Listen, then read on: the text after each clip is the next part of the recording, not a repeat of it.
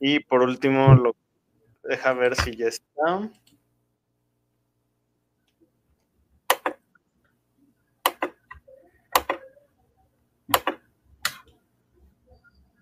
Sí, ya, ya estamos en vivo, ahora sí. Sí, ya. Bien, pues hola, primero que nada, hola, ¿cómo estás? Bien, ¿y tú, Alan? ¿Qué tal? Bien, bien, aquí, aburrido por las vacaciones. ¿Qué tal te fue en el hospital? Ah, bastante bien. Sí, es mi segundo día, así que todo bien. Mm. ¿Ya sigues con consultas? ¿Así vas a estar todo, todo el año? Sí, consulta, un poco de dirección y así. O sea, estar en, en, lo que se le era de dirección, resolviendo papeleo y así. Ajá. Y pues va a ser un año relativamente tranquilo, quizás te mm. aburrido, pero bueno. No, pero va a estar chido para poder, pues ya vas a tener como digo, ya vas a ser como un trabajador normal en cuestión de horarios. Sí, eso sí. Vas a tener días libres, vacaciones, una paga. Sí, súper bien. Eso sí está bueno. Sí, pero pues bueno, el día de hoy estamos aquí para hablar de uno de los géneros más extraños en el cine. Extraños en el sentido de que la gente lo aprecia, pero al mismo tiempo lo odia que vendría siendo el terror u horror. ¿Tú sabes si hay diferencia entre terror u horror? Ah, no, creo que no. Yo siempre lo manejaba como sinónimos. Porque yo estuve buscando, hace rato estaba buscando distintas bibliografías y varias personas decían que el terror es más que nada cuando este, este sentimiento surge a partir de algo racional que puede tener un origen que se puede explicar, que vendría siendo, por ejemplo, de los humanos. Por ejemplo, en el caso del terror psicológico, esto se puede explicar de una forma más terrenal. Y en el caso del horror es totalmente lo contrario, cuando viene siendo, viene a partir de una fuente que no se puede explicar para nada, como podría ser, por ejemplo, estas películas de demonios, de fantasmas y estas cosas. Ah, ya, ya, ya. Sí, esto se me hizo como que muy curioso. Yo, porque yo la verdad no, no ubicaba la diferencia. Ya también lo manejaba como horror. Y de hecho, por ejemplo, en Estados Unidos, eh, la, palabra, la palabra terror casi no es utilizada. Ellos simplemente se refieren como horror para los dos géneros. Pero, pues bueno, ¿cómo podemos definir o catalogar qué es el terror? ¿Tú cómo la definirías? Pues. Pues es algo que directamente da, causa sentimiento de, de miedo, de amenaza inminente. Este, sí, básicamente, o disgusto, mm, perturbación en, la persona. Yo creo que sí es como, como sería. Yo creo. Sí, sí, sí. Porque justamente se me viene a la cabeza, ahora que mencionas esto, una discusión que tuve hace, hace bastantes años con mi tía de Acapulco. Me acuerdo que yo estaba en mi cuarto con mi sobrino. En ese entonces, digo, Leo ahora tiene 16, 17 años y en ese entonces tenía como 6, 7 años. O sea, hace 10 años. Y me acuerdo que estábamos viendo la película de Coraline. Y mi tía llega y ah, nos dice, es que cómo están viendo eso, él está chiquito, se puede asustar, bla, bla, bla, bla, bla. Y no sé, siempre me, siempre recuerdo como esa escena de mi tía gritándome porque, o sea, yo pienso, yo creo que sí está bien asustar a los niños hasta cierto punto porque ayuda a que a desarrollar como ese sentimiento de. Ah, es que, ¿cómo decirlo? Como de que disfruten el terror o que no. Algo no así. Se traumen al primer. No se traumen ante la primera exposición de terror o cómo. Exacto, ajá. Los ayuda como a suavizar cosas para el futuro. Digo, no es como cuando de repente eh, si llegáramos con un niño y le decimos, mira, este periódico hay ocho muertos y ahí están las fotos de los desmembrados, sino los ayuda como más que nada para irlos formando un poco. Yo creo que el terror es algo que se debe, que debe ser impartido desde cualquier edad. Creo que es, además de que es un género muy, muy bonito y algo muy, muy reutilizable. Sí, pero fíjate que yo creo que el problema va a ser en, en dónde poner el límite entre lo que le muestras o no al niño. Este, por ejemplo, pues antes sí se usaba, bueno, pues todavía se usaba el terror también como de enseñanza. Por ejemplo, con lo de los cuentos de los hermanos Grimm, que este, hasta cierto punto eran de terror, porque siempre con los protagonistas les pasaba algo malo. O sea, no, ahora las versiones de Disney, que todo acaba bien. Pero sí, antes era como para enseñar a los niños que si hacían esto, que si se iban por otro camino, que si seguían al lobo X, este, iban a acabar mal. Este, Entonces era también enseñanza a partir de miedo. Este, y pues sí, pues a la fecha todavía siguen enseñando mucho a los niños eso de que si cruzas la calle te van a atropellar, pero de una forma como darle cierto miedo, cierto terror. Entonces, pues igual y sí podría empezar este como a exponerse a los niños a cierto grado de terror, pero mm, yo creo que esto sí tendría que verse bien, bien, bien, qué tanto. Sí, de hecho, justo ahora que lo mencionas, creo que el terror es un género que sí se presta muchísimo para, ¿cómo decirlo? Para dar enseñanzas. Además de que, bueno, al menos yo creo que cinematográficamente el terror es el género por excelencia, bueno, no por excelencia, pero es el que más se presta a utilizar simbolismos para utilizar un lenguaje cinematográfico distinto. Por ejemplo, creo que es que se me vienen a la mente muy, muy, películas muy extrañas que no sé si catalogarlas en terror. No sé si viste la película de Raw, la francesa. Sí. Ajá, por ejemplo. ¿Cómo se llamaba en español? Era. Boras. Boras. Sí. sí. Esa película lo que hacía era, pues, de esta chavita que se volvía caníbal, pero al mismo tiempo utilizaba el simbolismo de la canibalicería, si es que existe la palabra, para hablar del sexo. Ajá, de cómo al principio ella entraba en esta especie de culto de logia de una hermandad en la universidad y cuando ella ingiere por primera vez la carne, porque ella era vegetariana, de la misma forma, es como una analogía al sexo. Sí, Sí, continúa. Ah, es que no sé qué iba a decir, se me fue. Perdón, es que, pero es que desde un inicio el, ah, el cine de terror se manejó siempre por simbolismos también, porque ah, pues inició también como un género fantástico y o sea, iba totalmente, totalmente pegado, aunque con lo que iniciamos yo creo que eso se referiría más con el horror y no tanto con el terror. Este, pero sí, o sea, el cine siempre ha estado este, de la mano con la fantasía. Entonces, por eso se presta más para ese tipo de cosas. De hecho, fíjate que estaba bien también esta, cuando, cuando me dijiste el tema, también estaba leyendo un poco. Fíjate que ah, está viendo que básicamente el terror siempre ha estado, porque no sé si, por ejemplo, desde que se creó el, la cinematografía con los hermanos Lumière, ellos rodaron la cinta que se llama La llegada del tren a la ciudad en, el, en 1896. No sé si lo ubicas. Sí. Este, yo creo que de hecho se ve esa escena en, en la película de, de la invención de Hugo Sí. Ajá. en esa película pueden ver, este, pasan esa, esa película, ese, ese corto. Este, y se ve cómo va llega, cómo el tren lo graban, este, que va llegando y la gente se asusta porque cree que va a salir por la, por la pantalla, porque no están acostumbrados a lo que era una proyección. Este, entonces, desde ahí muchos consideran que eso era este, de terror, pero como el objetivo no era propiamente causar el miedo, por eso muchos no lo ponen.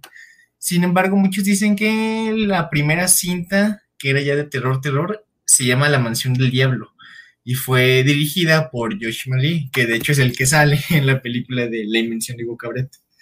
Este, y básicamente en esa, este, en ese corto lo que hacen es, es que sale el diablo y sale varios fantasmas. Este, por incluso salen vampiros. Este, y no sé, pues dura como tres minutos, pero básicamente pasan esas cosas. Entonces ya desde ahí empezamos a entrar en, en simbolismo, en cine de fantasía y empezar a mezclarlo con, con el terror. Ajá. Wow, no, no tenía idea de eso. Sí. De hecho, pues creo que por la naturaleza propia del ser humano, el terror siempre es algo que hemos decidido buscar al momento de contar historias, porque ¿qué es mejor para contar una historia que hacer que algo, lo que hablar de lo desconocido? porque justamente eso es lo que evoca pues las, las, propias emociones de nosotros los humanos. Y obviamente cuando estamos hablando de lo desconocido, inmediatamente tenemos que pensar en el terror, en ese miedo a lo desconocido, en ese miedo a qué habrá más allá, por ejemplo, en el caso de hablar de muertos, qué hay más allá después de la muerte. Existen los fantasmas, existe nuestro cuerpo puede ser reanimado. De hecho, pues justamente ya que estábamos hablando de esto de los simbolismos, estaba viendo que muchos de estos monstruos clásicos y contemporáneos del cine han servido para hablar de problemáticas sociales. Por ejemplo, en el caso de los vampiros, eh, se utilizaban para hablar más que nada sobre la homosexualidad. En el caso, por ejemplo, de los zombies, se utilizaban para hablar sobre minorías que existían en el caso de Estados Unidos. Y así muchísimos, muchísimos tipos de monstruos, ya sea clásicos o contemporáneos, han servido para hablar de este tipo de problemáticas que han existido en la sociedad a lo largo de distintas épocas. Mm, vaya, fíjate que eso sí, realmente eso sí no tenía ni idea, ¿eh? Y fíjate que ahorita que hablas de monstruos clásicos, este, eh, bueno, ah, estaba viendo que mm, después de que sacaron esas películas y cortos de George Méliès, eh, de hecho sacaron más, este, por ejemplo, Satanás me divierte, La Casa Encantada, ese tipo de películas mudas iniciales que realmente eran cortos de máximo cinco minutos. Después, lo que es Alemania tuvo mucho que ver en, propagar el, cine de terror. Este, de hecho, estoy viendo justo ahora que, por ejemplo, en 1920 sacaron una película que se llama El Golem, El Gabinete del Doctor Caligari. de hecho, esa, ajá, esa sí me lo ubico. Este, La de Nosferatu, también este, la sacaron en el 22, que de hecho, bueno, eh, esa de Nosferatu es, muy, realmente es muy, muy famosa porque mm, ah, no pudieron comprar los derechos de, para Drácula. Ajá, y lo tuvieron que rehacer. Lo, tuvieron que rehacer, tuvieron que cambiar el, el, nombre y todo, pero básicamente es Drácula.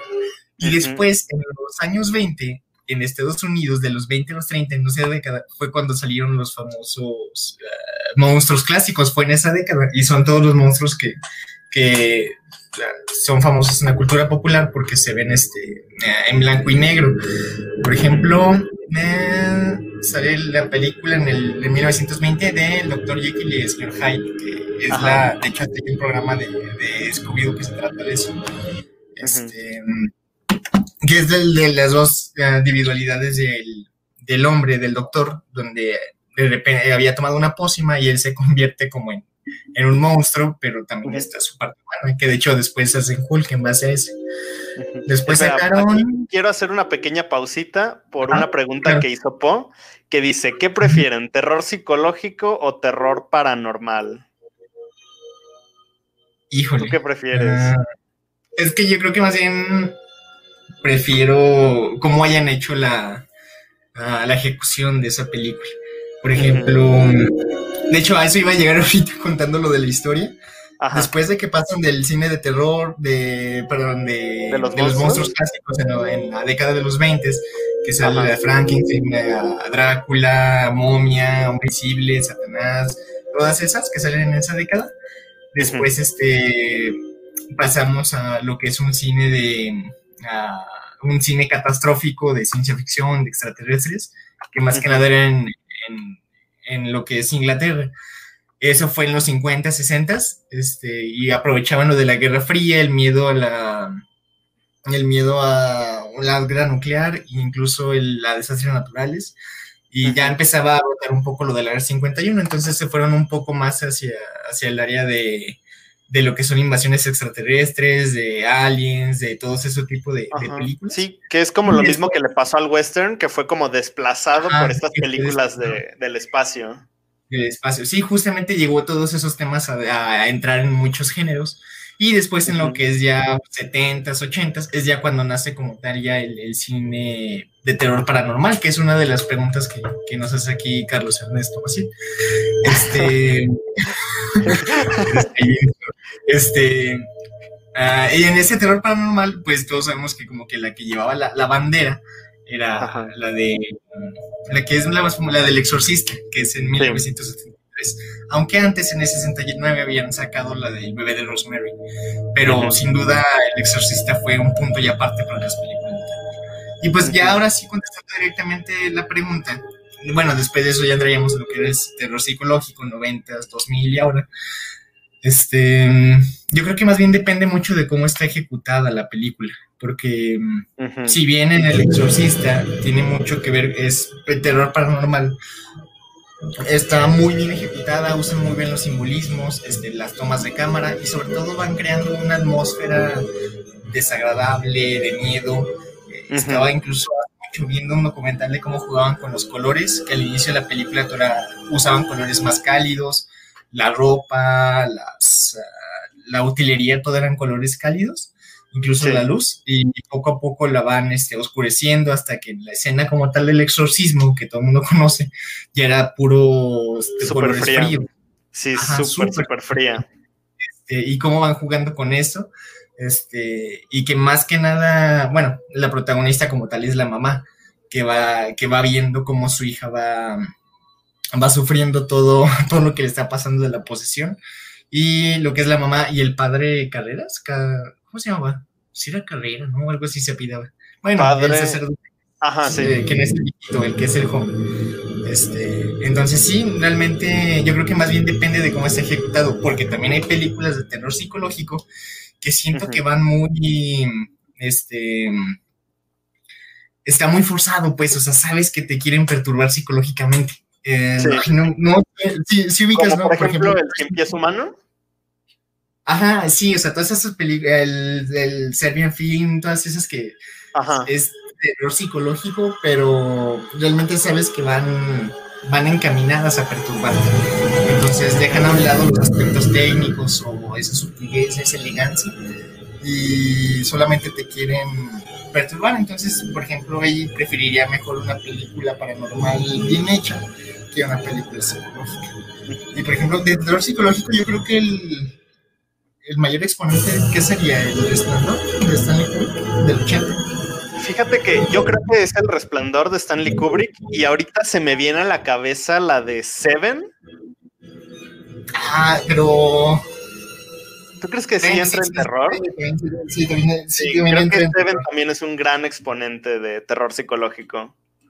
Pero yo quería hacer como dos acotaciones de que hay al momento de crear una producción de terror psicológico y terror paranormal, el terror paranormal se apoya mucho en construir una buena atmósfera y en un lenguaje cinematográfico más grande, más amplio, y el terror psicológico yo creo que se apoya más en el guion y en la construcción de los personajes más que en lo otro. Sí, de hecho podría ser.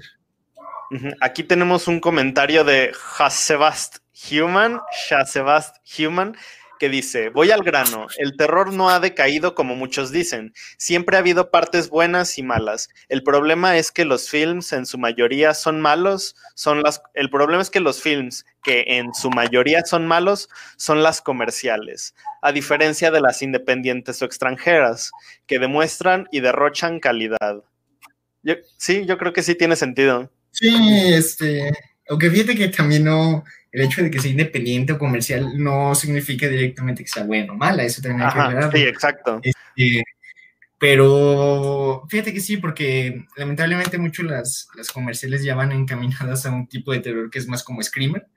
De hecho, muchos a, mí me gustan, pero muchos se quejan de las películas de, de Anabel y la de las del conjuro. El conjuro. A mí me encantan. Este, sí, ajá, o sea, a mí también me gustan. Este, y son súper comerciales y les hicieron justo para ser súper comerciales. Pero es también hay que realmente este Jet Li, no, Jet Li no, ¿cómo se llama el director? Es este. James Wan. James Wan, este, sí, Jet Li. este. Uh, ha hecho un buen trabajo, este, y muchos se quejan de esas películas por ser totalmente comerciales, pero yo creo que sí, depende más bien de, de cómo están, de cómo están hechos. De, de hecho, algo que quería mencionar es que la mayoría de los directores de casi todos, todos, todos los directores, tanto directores que se dedican al género de acción, dramas, cualquiera, siempre iniciaron haciendo terror. Por ejemplo, James Cameron, su primer película fue Piraña 2 y luego de eso pues ya hizo Terminator, ya hizo... ¿Cuál otro? Pues quería decir Piraña 2. Ajá. Bueno, luego, por ejemplo, Sam Raimi, que fue el director de Spider-Man, inició con las de Evil Dead y la de Tu madre se ha comido a mi perro. Eh, por ejemplo, James Gunn inició dirigiendo películas porno y luego dirigió Slither y luego ya se pasó a películas muchísimo más grandes. Y de hecho estaba viendo que incluso uno de los Cohen, su primer trabajo fue como editor de la película de Evil Dead. Ah, de la primera. Sí, de la primera. Fíjate que eso también este. Uh, yo creo que le dan mucha preferencia a directores nuevos a, hacer el terror porque como que muchos lo tienen muy desprestigiado, de que dicen que es terror y saben que nada más es muy, que nada más es como ir y que alguien te asuste y ya. Entonces le quitan mucho el mérito a que sea una buena película realmente. Este, y yo creo que tal vez tiene un poco que ver que es lo comercial o, no sé, porque incluso, por ejemplo, en los Oscars, las de terror nunca son muy premiadas. Hasta este. Mm, no, mira, mencionan lo de Dave, lo de Dave Franco. Este, nunca son, ajá, nunca son muy premiadas en los Oscars ni en, en general las, las premiaciones. Este, y es porque yo creo que muchos no lo toman realmente en serio este, este género. Pero está viendo también en la historia que también se lo buscó, porque, por ejemplo, de lo que te mencionaba, de los, los monstruos clásicos, de que fue en la década de los 20, la década siguiente, en los 30, este, fue básicamente lo que se dedicaron a hacer fue mm, parodias de los monstruos clásicos que habían hecho en la década anterior. Entonces, uh, Mm, no, no encuentro ahorita exactamente cuál, pero básicamente hacían puras parodias. Entonces, este, eso hacía que la gente que ya tenía vista los, a los monstruos clásicos como algo de miedo, empezaron a verlo como algo absurdo. Ahí entra la época en la que Ed Wood empieza a hacer películas, cuando consigue a Bela Lugosi y así. Ay, igual y, igual y podría ser, ¿eh? Ajá. Mm, Mira. ¿Tú ya viste la película de The Rental de Dave Franco? No. No, de verdad, tampoco. Nomás ubico el póster porque está como así de una casa y un tipo cayendo. Y sí me llamó mucho la atención, pero no encontré dónde verla. Mm, ah, ya, ya, ya, ya, sí, ya, ya, ya. Sí, ya también ya lo ubiqué. Pero sí, no, no lo he visto. Mm, habrá que, igual ya habrá que verla. Sí, porque pues apenas esta, coincidentemente esta semana uh, empecé a ver que un buen de gente le estaba recomendando y reseñando en Letterboxd. Ah, pues de hecho acaba de salir hace dos semanas, el 23 de julio. Mm, de paquete. Y este, y estaba pensando de nuevo, también, fíjate que con los monstruos como nuevo clásicos, o no sé cómo llamarles, los que salieron a partir de, del cine slasher en los ochentas, que es este Freddy, Jason, todos ellos. o sea, las hicieron las primeras bien y después ya empezaron a, a, decaer. A, decaer muchísimo. Y no sé por qué, o sea, si las primeras las habían hecho muy bien, este, se volvieron literal no sé por qué las, la, e incluso de Evil Dead, aunque mucho, a muchos les gusten, sabemos que sí de, de un poco, o sea, ya de repente sale el, este, ¿cómo se llama el personaje principal? Uh, Ash, Ash. Ash. que ya sale ahí con una mano, con una... Sí, con una sierra. sí, como que sí tiende lo, mucho al absurdo, o sea, aunque esté cool, tiende al absurdo y, y sí se pierde el respeto. Entonces, yo creo que eso es algo, algo malo, se tienen que empezar a tener ya más respeto por este género.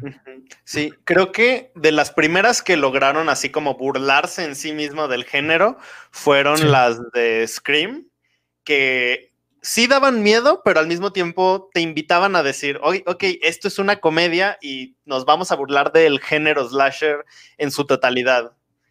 Y creo que a pesar de que no se tomaba en serio a sí misma, lograba hacer un buen trabajo yo siento que ese fue el problema que pasó con, por ejemplo, las secuelas de, de eh, El Viernes 13, Halloween, Evil Dead, que al principio se tomaban muy en serio tanto la seriedad, tanto en ser ridículas, y que poco a poco quisieron llevarlo al extremo y exagerando lo más no poder.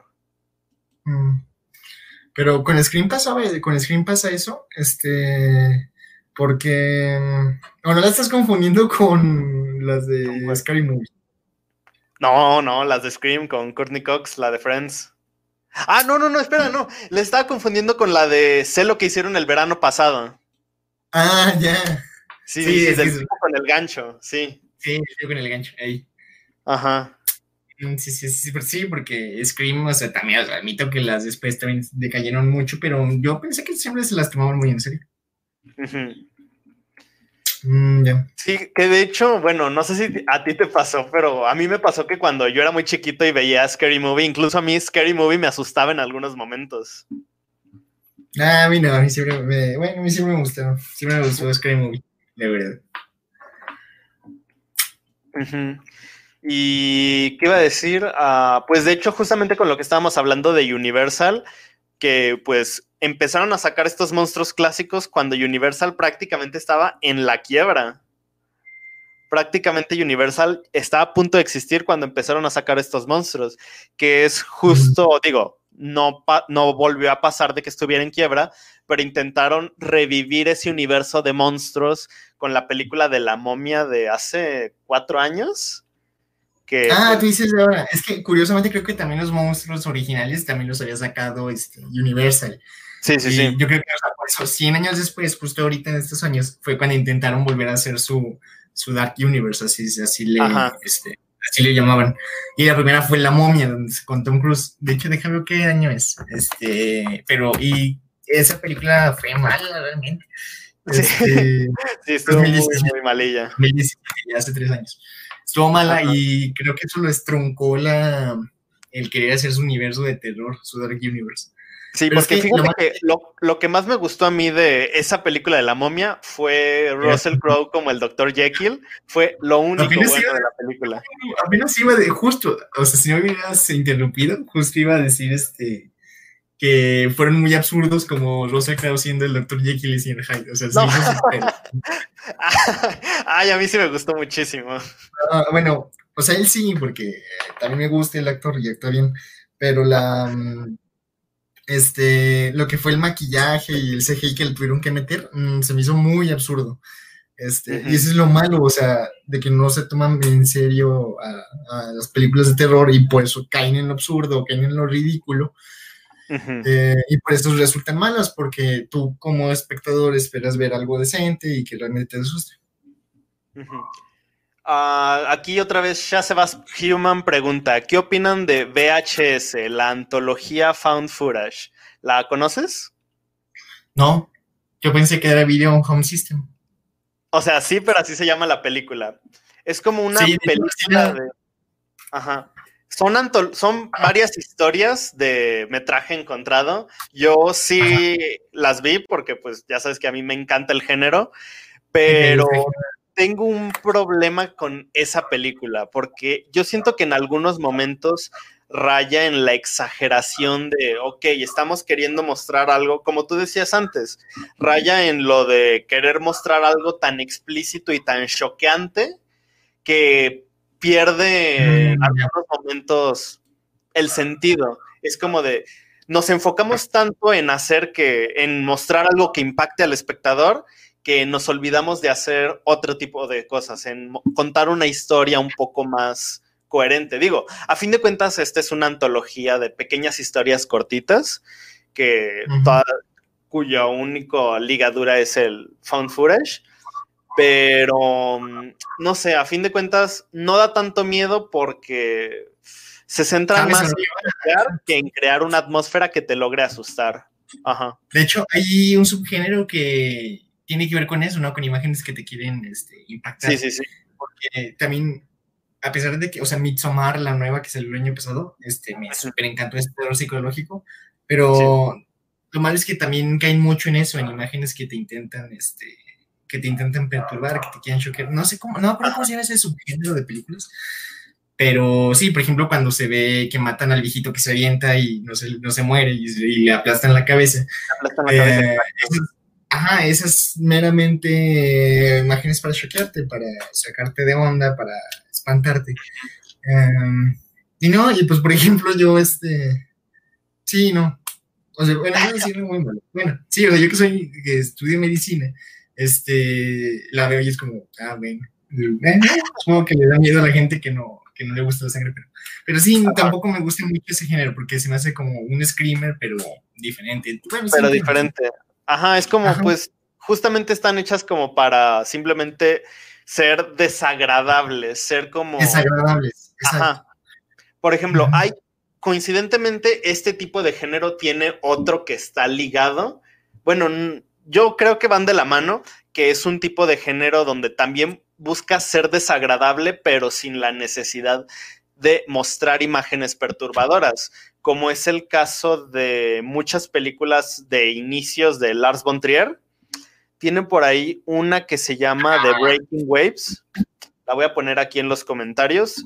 The Breaking Waves, que trata de una chica que está que pues está, tiene un matrimonio con un hombre en silla de ruedas, sin embargo, la chica comienza a salir con otras personas del de un pueblo y todo el mundo en el pueblo busca hacerla sufrir, busca recriminarla por pues este acto inmoral de salir con muchas gentes. Y esta película justamente busca hacerte sentir mal, busca hacerte sentir incómodo, desagradable, no por lo que muestra, sino por la historia y lo que le ocurre al protagonista, pero van de la mano. Y justamente Lars von Trier es un director que también busca hacerte sentir incómodo en casi todas sus películas, ya sea con la historia o con las imágenes que muestra. Por ejemplo, ¿viste La casa de Jack?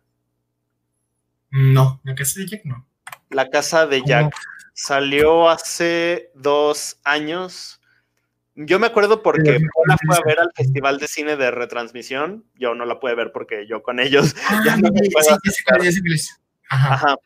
Me acuerdo, ese tipo de película es justamente una película que tiene imágenes muy, muy incómodas, pero al mismo tiempo, como es de Lars von Trier, no deja de lado la historia y es cine de arte en todo su esplendor. En todo su esplendor. Sí, es que es justo eso, o sea, no está mal uh, querer poner screamers en tu película, este, a poner esas imágenes perturbadoras, siempre y cuando lo demás esté bien, este, porque en sí se puede decir que... Uh, se puede decir que El Exorcista también, que pues para muchos es la mejor película de terror, también mostraba imágenes perturbadoras. Quizá ahorita ya no nos perturban tanto, pero en esa época sí era muy, muy perturbador, sobre todo en la parte de, cuando era el exorcismo o cuando es un crucifijo. Este, y sí, este, si haces todo lo demás bien, yo creo que no importa. Por ejemplo, con Midsommar, o sea, sé que pusieron imágenes esas uh, choqueantes, pero no, como todo lo demás está perfecto, realmente no te importa mucho. Y dices, bueno, está bien, eso es otro recurso que usaron y bueno, es, tal vez no fue muy de mi gusto, pero es válido y, y no, no demerita la película.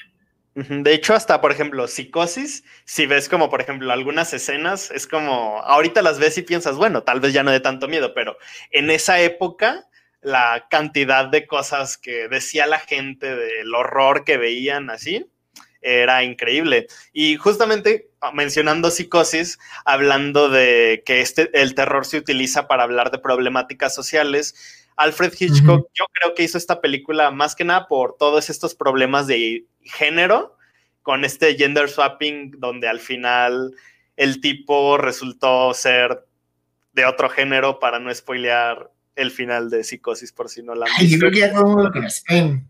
No, sí, mira, había visto que si la película pasaba de, de uno o dos años ya podías spoilear. O sea, ya, ya como que, Por ejemplo, de, con lo del este. ¿Cómo se llama? Lo de Avengers Endgame. O sea, ya después de que sale, de que lleva uh, un medio año ya en cine, o ya, ya la puedes spoilear, ya la debiste de haber visto. Es igual, o sea, eh, Psicosis, déjame en qué año salió. Uf. Este. ¿50? Pero- ¿40? En el 60, en el 60. Uy, Pero. Sí, casi. No, ya tampoco. Este, sí, o sea, lo que no he visto, pues adelante esa parte, o omítalo y regrese en unos tres minutos. Este, pero sí, o sea, lo que dices es de que al final, este, Bates, ¿cómo se llamaba? Norman Bates. Norman, Norman Bates, este, pues tiene este daño psicológico por la mamá ser tan, tan estricta, tan Posesiva, tan sobreprotectora. Ajá, que cuando la pierde tiene la necesidad de seguir teniendo este, esa figura. Y entonces él se empieza a vestir de ella y a actuar como ella y de hecho hace como una especie de, ah, de trastorno de personalidad disociativa, o sea, de cuando tiene es personalidad múltiple. Y, y sí, o sea, se acaba disfrazando de la mamá, este, incluso ahí tenía el cadáver y todo. Y cabe, de hecho, si viste la película de, de Psicosis de Alfred, bueno, es que, ¿cómo se llama? ¿El La que- donde no, no, no, no, no. Donde actúa este Anthony Hopkins, este, como, Ah, como Hitchcock. ajá, ah, se llama Hitchcock, creo, la película, ¿no? Sí, Hitchcock, sí. No, no la he Sí. visto. La ibas viendo en el camión cuando veníamos de la La vi, playa. la vi en el camión de regreso de Vallarta. Este, no, me encantó. De hecho, aprecian más este, psicosis después de ver esta película. Y lo mismo pasa, por ejemplo, bueno, esto no tiene que ver como ves con una pausa, pero pasa lo mismo con la película de Mary Poppins y la versión de, Ah, de sí, Tom con- Hanks de- Con Tom Hanks. la de Saving Mr. Banks, este, Sí. salvando al señor Banks, este, aprecias mucho más la película de Mary Poppins después de verla porque sabes todo lo que llevó a hacerla. Y así también con Psicosis. En esa película de Hitchcock, así se llama, este, mencionan cómo, este, eh, salió en 2012, Hitchcock, el maestro del suspenso. Este, menciona cómo se hizo y justamente ah, Alfred Hitchcock, Hitchcock ya estaba cansado de hacer siempre suspenso. De hecho, es el maestro del suspenso para los que no lo conozcan. Ujú. Y, y le dice a su esposa de que ahora quiere hacer terror. Este, lee un libro, lee el libro de, de Psicosis, que está basado en, en, en Ed Gein. El, eh, también es asesino, pero más mata como a una persona, a su hermano. Este, pero más que nada lo que hacía es que igual, este, a pesar de que tenía todo lo que podría hacer para asesinos serial, más que nada se dedicó a profanar tumbas y hacer este ah, muebles y cualquier objeto con piel humana. Eh, sí, pues este, se basó en él para crear ese personaje. De hecho, en la película de Hitchcock inician hablando de eso, de cómo, de la escena, se ve la escena de cuando Ed Gein mata a su hermano en, en la, en, la, en la cabaña. Después se muere su mamá y ya es cuando él tiene esa doble personalidad, se viste de la mamá, pero aparte ah, profana la tumba de la mamá y la tiene ahí nada más sentada, la, el cuarto de la mamá lo tiene impecable y todo lo demás se le hace este, figuras con la piel de los humanos. Eh, de hecho, también de ahí se basan para hacer la de mm, la de Masacre en Texas. De, sí, ¿Sí no? Que, sale este, no me acuerdo cómo se llama el asesino ahí en el personaje, pero ahí sale a Leatherface. Ay, ¿Es Michael Myers? No, es Leatherface, ya te estoy diciendo. Ah, Leatherface. Leatherface, sí, sí, sí. De cara de cuero. Sí, porque literal se pone una máscara de piel. Máscara y también este. Ed Gein tenía también eso, habían hecho una máscara con su piel. Y ahí pues Ed Gein lo que quería era como hacer que la mamá estuviera en todo, eran problemas psicológicos muy, muy profundos. Este, pero se basó en eso para hacer psicosis. Ok, y respondiendo el comentario de Shazebas Human, es un punto y aparte. ¿Cuál es la mejor película que van viendo de este 2020? Que Pues de las este- pocas que se han estrenado este año, como Sonic, yo creo, va a ganar el Oscar la mejor película. ¿viste El Hombre Invisible? Sí, ah, salió este año, salió el año pasado, ¿no? No, es de este año. Salió este año. Salió en marzo. El hombre invisible es de este año, sí. Ya se hizo un buen. Bueno, sí, sí la vi, me gustó mucho. Este... yo creo que El hombre invisible, pues de las pocas que han salido, es la mejorcita, hablando específicamente de terror. Incluso si hubieran salido más, creo que lograría posicionarse como una de las mejores películas de terror, tanto los efectos como la historia, como la actuación. Eh, sí, es que lograron adaptar bien este monstruo clásico, el hombre visible, que también mencionamos que la primera película fue en la década de los 20, en, la época de oro de los monstruos clásicos, y la adaptaron muy bien a lo que es tiempos modernos. Cosa contraria a lo que hicieron con la momia de Tom Cruise. Con la momia, sí. Exacto. Que de hecho el director de la película del hombre invisible va a hacer una película del hombre lobo con Ryan Gosling. Ajá, es que van a ser como ese género, ¿no? Este, sí. Bueno, no, perdón, perdón, me equivoqué Van a hacer esa serie de películas, ese universo cinematográfico igual de, monstruos ya bien adaptados, ¿no? A la, actualidad. Sí, y fíjate que me gusta más, es que El Hombre Invisible también ha tenido muchas, muchas versiones. Creo que es con Kevin Bacon, la de inicios del... La de los noventas. Ajá, de los noventas. Sí, se llama, pero ese se llama El Hombre Sin Sombra. Es con Kevin Bacon.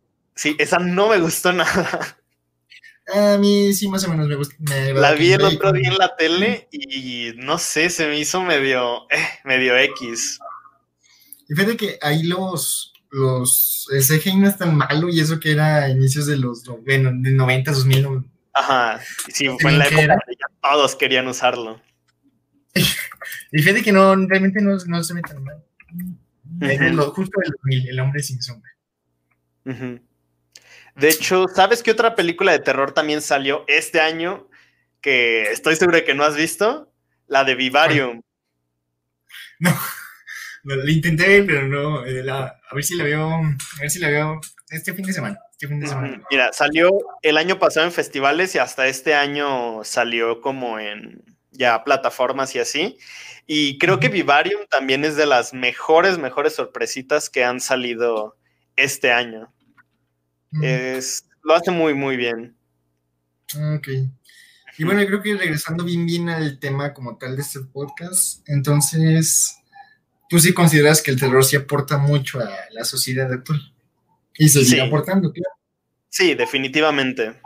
Quiero, quiero citar una frase que leí en una entrevista de un crítico donde dice que las películas de terror deberían ser como el sexo. La, la audiencia no debería sacarlo todo al inicio. Ah, ok. Ah, sí, o sea, me gustó mucho esa frase porque justamente habla de, da un ejemplo de la película de Halloween, donde hay una escena donde está un policía simplemente viendo la calle y sale una mano y lo jala, pero ni siquiera hay este sonido fuerte de ¡pum! o ni siquiera está este sonido así leve y salta.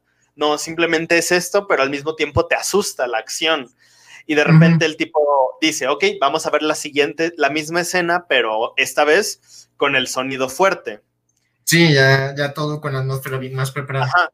Y entonces hace, hace esta comparativa y dice, por ejemplo, si hiciéramos esta escena con el sonido del screamer, la audiencia se sentiría como ¿cómo decirlo?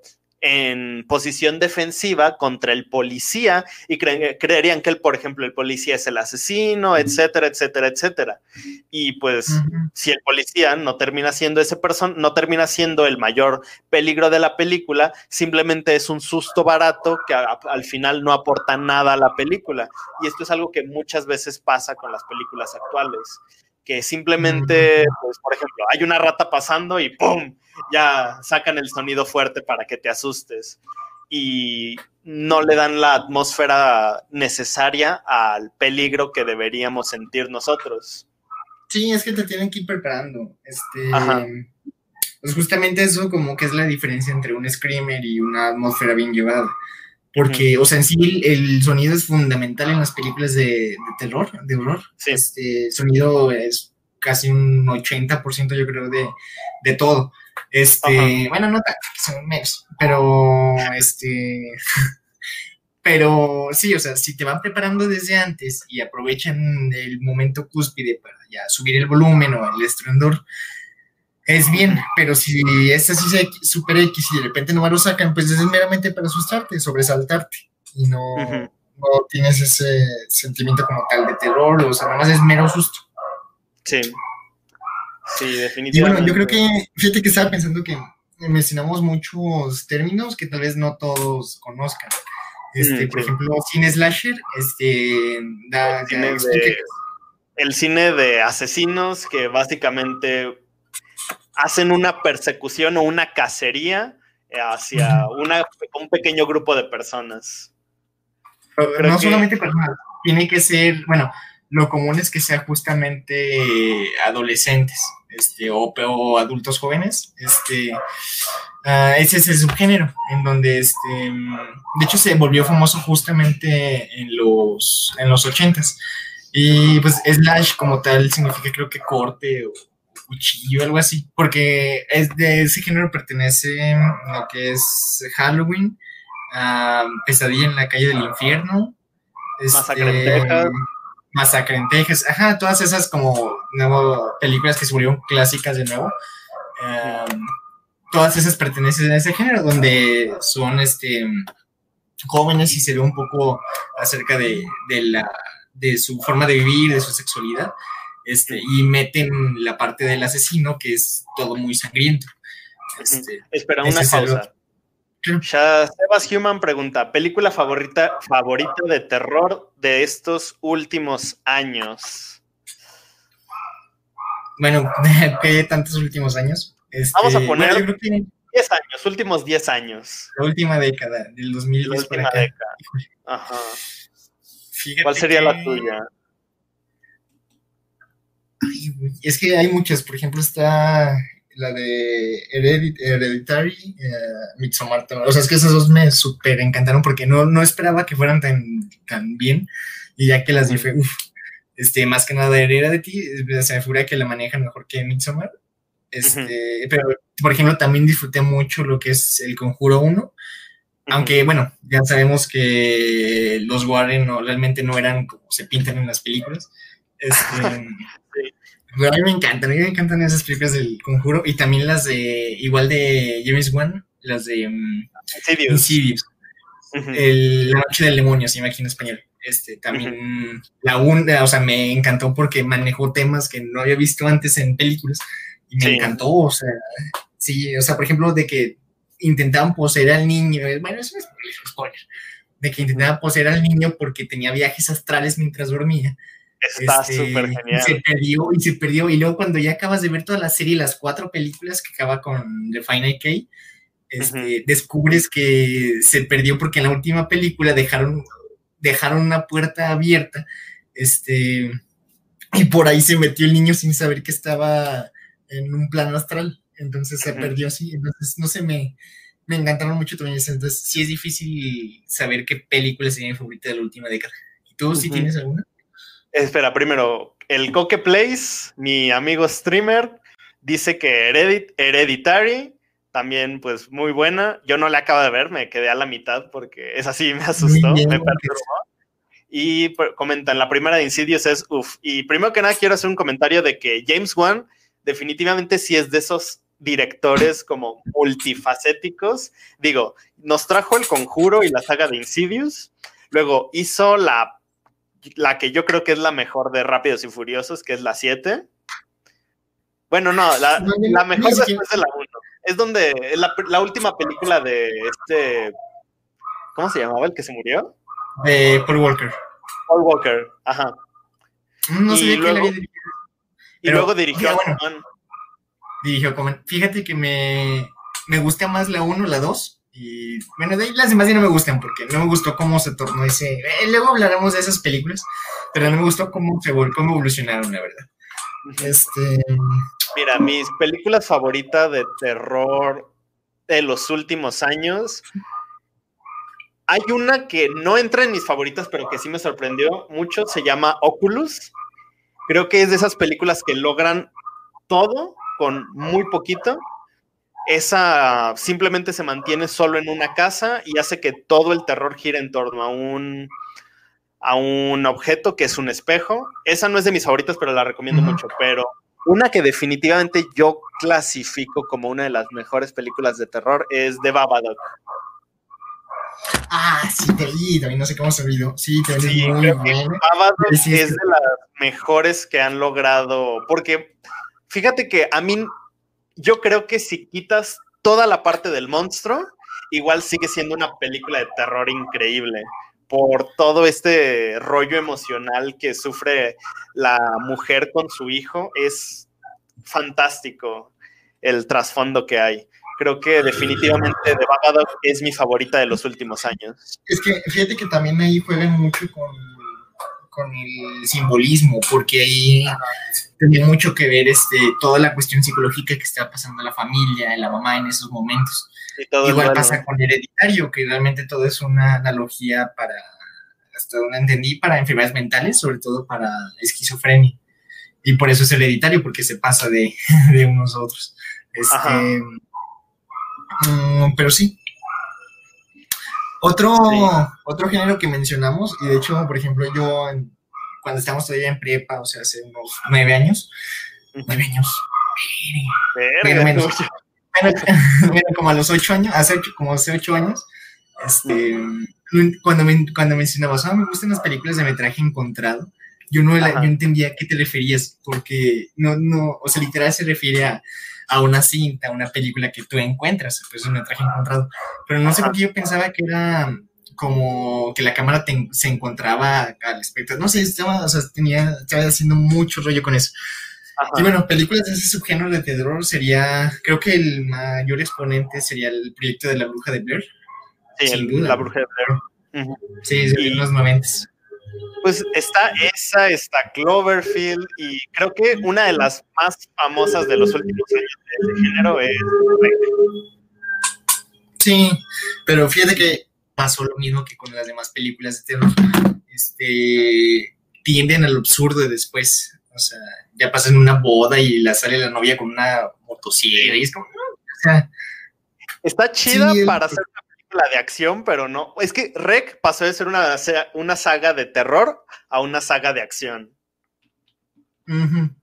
Sí, porque no me gusta cómo, cómo cambian todo eso. Este. Ajá. Shastebas Human pregunta: ¿Consideran que Nicolas Cage tiene futuro en películas de terror? Tiene películas de ese género como Mommy Dad, Mandy y su última Color Out Space. Uf. ¿Sí las has visto? Ah, nada más Mom Yo nada más Mandy. Fíjate que Nicolas Cage sí tiene esa. Yo creo que definitivamente ya era un actor que poco a poco había agotado su carrera porque ya estaba repitiendo su misma, su exageración, se estaba volviendo muy repetitiva en sus películas. Y ahora que regresó a ese nicho de películas hasta cierto punto independientes, y hasta cierto punto también películas muy choqueantes, como es el caso de Mom and Dad y Mandy, que son películas que sí te impactan visualmente. Yo creo que definitivamente Nicolas Cage ya pudo agarrarse de algo para su carrera, pero creo que va a terminar por optar por regresar, va a terminar cansando al público y va a ir a otro género. Sí, es que, y fíjate qué es lo que le está pasando a él, como lo que le pasa a los directores en los inicios, que es lo que mencionábamos hace como medio este, que muchos aprovechan el género de terror para iniciar o para querer relanzarse, porque pues no todo le tienen respeto, entonces es como, bueno, sí, déjalo que dirija esa película nueva de terror, o sí, déjalo que actúe en esas películas de terror, porque no le dan ese respeto que, que debería el género. Sí. Aquí Coque pregunta, lo que pasa es que la saga de Reg, las primeras dos fueron los mismos directores, pero después ya no tenían tanto que ver y pues valió verga. Sí, la verdad, el hecho de que Paco Plaza y Jaume Balagueró ya no fueran parte de la saga hizo que valiera, porque hasta incluso Reg tiene un cómic muy, muy bueno que está, es por parte de ellos y hay un cortometraje que es de Jaume Balagueró, muy, muy, muy bueno, que se no me acuerdo si se llama como Los Visitantes o algo así, de unas ancianas a las que va un fontanero o un electricista a visitar su departamento. A ver si lo logro, te lo paso o lo logro poner el link aquí en los comentarios del en vivo, porque está muy, muy bueno. Y pues ya llevamos ya 54 minutos aquí hablando. Para concluir, ¿qué puedes decir acerca del género?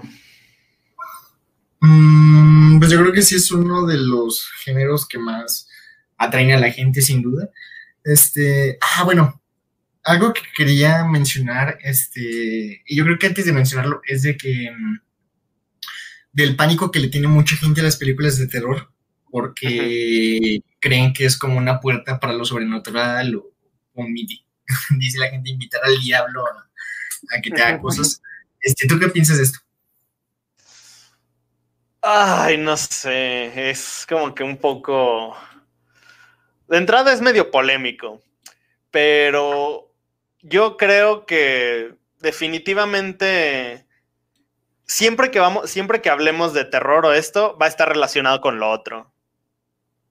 Mm. Es como si intentáramos aferrarnos a algo para, ah, no sé cómo decirlo.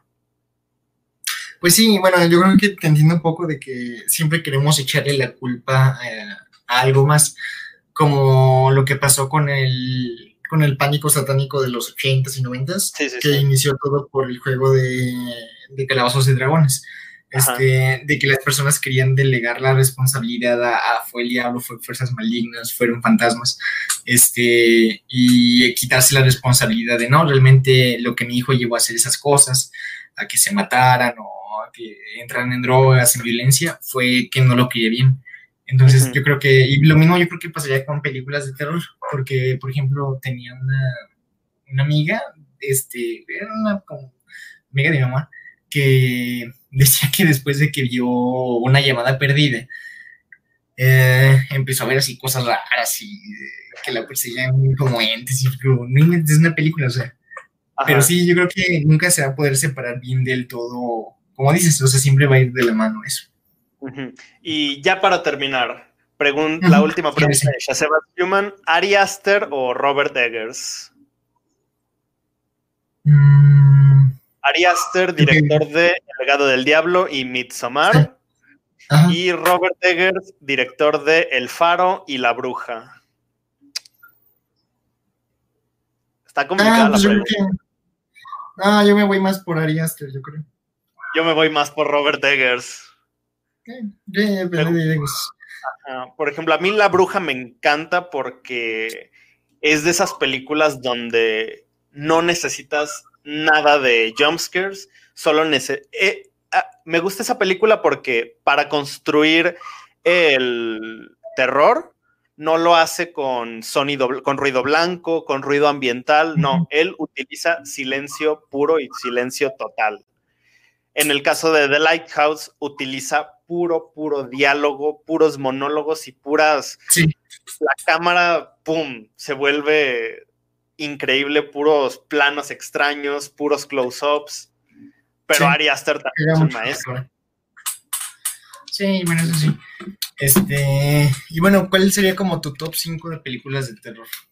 Mi top 5 de películas de terror, ok. Mira, no voy a decirlas así como en, en orden. En orden. Pero mira, voy a tratar de decir una por país. No, no por país, no. Pero voy a decir una mexicana que para mí la mejor película mexicana que se ha hecho es la de Libro de Piedra de Carlos ah. Enrique Taboada. O sea, es medio ridícula, medio exagerada, pero se me hace una de las películas más divertidas, más geniales. Shaseba Human pregunta, estuvo chido, me vendré los martes. Muchas gracias por habernos visto. Luego, ¿qué otra película de terror? Definitivamente El Conjuro 2 creo que es la mejor de la saga. Se me hace muy divertida, se me hace muy entretenida. Me gusta cómo al principio se intenta centrar en un demonio, que es el de la... la ¿Cómo se llaman? la, monja, pero luego ah, no sé. Pero luego de repente muestran un, un una pequeña secuencia de Anabel, luego nos muestran una secuencia del hombre encorvado, y entonces como que ayuda a ampliar un poco la mitología que hay en la película. Luego, ¿qué otra película? La de Oculus, que esa yo se la recomiendo a todo el mundo, porque es de las últimas, de los últimos años. ¿Qué otra? Mm, ay, ¿cómo se llama la de... ¿Sí es Hereditary? No, no, no. La de una, de una bailarina de ballet. no sé. Tilda Swinton, creo. Tilda Swinton Ballet. Sí, sí, sí, creo que es con. Suspiria, Suspiria. Pues, ah, sí, sí, sí, sí. No, no la he visto, pero sí la vi. Es tanto la original como esta que salió en el 2018 con Tilda Swinton son increíbles. Pues, de hecho, de esa hablamos la, el martes pasado cuando hablábamos de lo de, personas que ah, hacían otro género, porque ella sale como un hombre en ese película. Sí, sí, sí, sale del doctor. Del doctor. Este, llevas tres, faltan dos. Faltan dos. Ay, de terror, de terror. Es que no sé si catalogarla como terror. Bueno, sí. Cronos de Guillermo del Toro.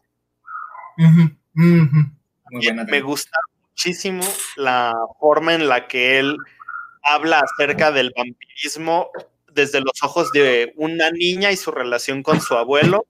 Funciona como película de terror y como película de género fantástico. Y la última película de terror que me gusta. Ay, no sé, a ver. Um, ah, está difícil. Es que normalmente no. Es que hay muchas. Sí, hay muchísimas. Bueno, hay una que salió este. Ah, no, creo que salió el año pasado. No, ya sé cuál. Es de terror, terror, pero me gustó mucho la que hicieron la de Life. ¿Sí la has visto con Ryan Reynolds y Jake Exacto. Que decía, muchos decían, y hubiera estado genial, que era la, la precuela Venom. Ajá. Este, sí, sí, sí, ubicaste ese, ese rumor. Y hubiera estado muy chido. O sea, la verdad, si se hubieran hecho Venom, pero es que de nuevo, o sea, y esto amigo pasa con el género de superhéroes, que tienden a lo ridículo. Y es lo malo. No le dan ese respeto a mí me gustó mucho porque mezcla ciencia ficción y terror de una forma muy... Ah, ¿Cómo se llama cuando tienes miedo a espacios cerrados? Cerrado ah, es... Ay, fue la palabra. Muy claustrofóbica. Y hace que te dé miedo algo que ni siquiera has visto en su totalidad y que ni siquiera conoces. Porque muchas veces le tenemos miedo a lo desconocido, algo que ni siquiera podemos ver. Pero el hecho de que la película tome como base el terror a algo que viste, pero no tienes ni idea de qué es, cómo funciona, lo que hace, se hace muy interesante. ¿Y tu top 5? Fíjate que estaba viendo, pero quería meter a este a alguien en esa en el top, pero no, creo que no, no lo metería. Sin duda, las que sí meto sería el resplandor. Yo creo que este sería mi top 1. O sea, sin duda, no, hasta sí me, me super encanta el resplandor de Kubrick del 80. Este, Pesadilla en la calle del infierno, también me, me encanta mucho porque sí, o sea, fue Wes Craven, es también eh, super director del terror. Este, y Psicosis también, obviamente, me super encanta, y más después de que vi la película de Hitchcock. Este, y las otras dos que me faltan, yo creo que no sé si meter a Midsommar porque me encantó, pero recuerda, hay una película que es básicamente lo mismo, pero con este ya Nicolas Cage, que es de los 2000, se llama El culto siniestro. Y es exactamente igual a Midsommar, más que peor hecho. Pero sí, yo creo que igual ah, metería. de Wickerman? Sí, es esa. Ah, donde al final le llenan de abejas. lo queman. por eso, no, por eso, le ponen como una jaula en la cabeza, lo llenan de abejas y luego lo queman. Ah, sí, sí, sí, sí, creo que sí, creo que sí. sí, Oh, sí, esa está muy buena. Es un remake, de hecho. De hecho. Este, igual y meto pues Midsommar y yo creo que metería Insidious 1. Que sí me, impactó mucho. Sí. sí. yo creo que ese es mi top 5. Pues bueno, este fue el podcast del día de hoy. Hay que agradecer a Carlos Ernesto Maciel, alias Po, por, por habernos visto, Shasebas Human, Mike Luján, a el Coque Place, por habernos visto y por haber estado interactuando con nosotros en el chat, que a fin de cuentas esto hace mucho más rica la experiencia, el pimponeo, como se dice en estos lares de locutor. Así que pues muchas gracias por hablar con nosotros del día de hoy acerca de este género tan bonito que no, no debemos pasar por alto. ¿Algo que quieras agregar para cerrar?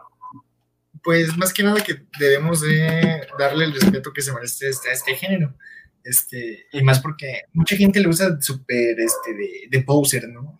Y no sí. De, qué películas te gustan y ya lo de terror. Este, pero sí, yo creo que hay que empezar a ver este. Y también nosotros pensar que cuando vamos a ver una película de terror, no nada más queremos que nos asusten o ver un demonio y decir, ah, está muy chida, sino realmente también hay que empezar a valorar cómo es que van construyendo la atmósfera, el, todo el entorno, como la psicología de los personajes, cómo se llevan entre ellos, los diálogos en sí, todo como, como si fuera otra película de cualquier otro género. Y pues hay que tener, empezar a tenerle un poco más el, valor que se merece todas esas películas. Y sobre todo, es, yo creo que esto sí considero algo que sí deben de todos, es ver las películas de terror clásico, eh, pues para que conozcan un poco más. Tal vez las, las de los 20 de los monstruos clásicos igual y no, porque ya quedaron muy atrás, pero por lo menos ubicar bien lo que es las películas de Halloween, de Pesadilla en la calle del infierno, este, uh, Masacre en Texas, todas esas que lamentablemente muchos de nosotros, la primera vez que tuvimos contacto con ellas fue con las secuelas. Este, y lo definitivamente, o sea, no todos tenemos siempre la, la oportunidad, más porque salieron en los ochentas, no tenemos la oportunidad de ver la, la, original y saber de dónde se originó todo. Porque, por ejemplo, en la de. la de. No es Halloween, ¿cómo se llama? La de Viernes 13 también. Este. En la 1, por ejemplo, ni siquiera sale Jason. El, la que es todo lo malo es la mamá. Este, Y muchos no tienen contacto con esas películas y ven secuelas que realmente son malas y es cuando ves lo, lo absurdo de, del cine de terror.